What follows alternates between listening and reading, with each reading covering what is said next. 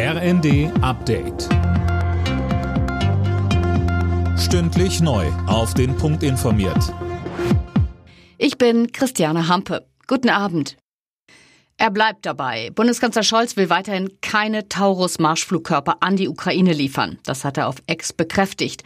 Uwe Schimonek hat die Infos. Deutschland werde nicht zur Kriegspartei, schrieb Scholz, weder direkt noch indirekt. Die Taurus-Marschflugkörper gehören zu den modernsten Waffen. Sie sind treffgenau, können auch Bunkeranlagen zerstören und vor allem, sie haben eine Reichweite von 500 Kilometern und könnten so auch weit entfernte Ziele in Russland treffen. Das ist genau Scholz Befürchtung.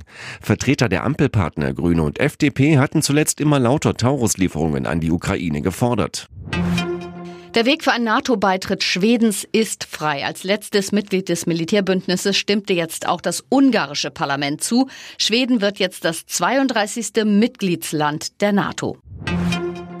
Neue Details im Fall Nawalny. Kurz vor dem Tod des Kreml-Kritikers war man offenbar ganz nah dran an einem Gefangenenaustausch. Nach Angaben von Nawalnys Unterstützern waren die Verhandlungen auf der Zielgeraden. Fabian Hoffmann. Demnach wurde Russlands Präsidenten Putin angeboten, Nawalny und zwar in Russland inhaftierte US-Bürger auszutauschen, und zwar gegen den Tiergartenmörder von Berlin. Vom Team Nawalny heißt es nun, Putin habe persönlich die Tötung Nawalnys angeordnet, er habe ihn um keinen Preis freigeben wollen. Kurz vor einem möglichen Austausch starb Nawalny vor anderthalb Wochen in einem russischen Straflager. Auch westliche Politiker werfen Putin vor, dafür verantwortlich zu sein. Wirtschaftsminister Robert Habeck will den Weg freimachen für das umstrittene CCS-Verfahren, mit dem das klimaschädliche CO2 unter der Erde gespeichert werden soll, und zwar weit draußen auf dem offenen Meer, nicht an Land. Umweltverbände sprechen von einem gefährlichen Irrweg. Jetzt ist es offiziell, Max Eberl wird neuer Sportvorstand beim FC Bayern München. Der 50-Jährige soll den Fußballrekordmeister wieder in die Erfolgsspur bringen.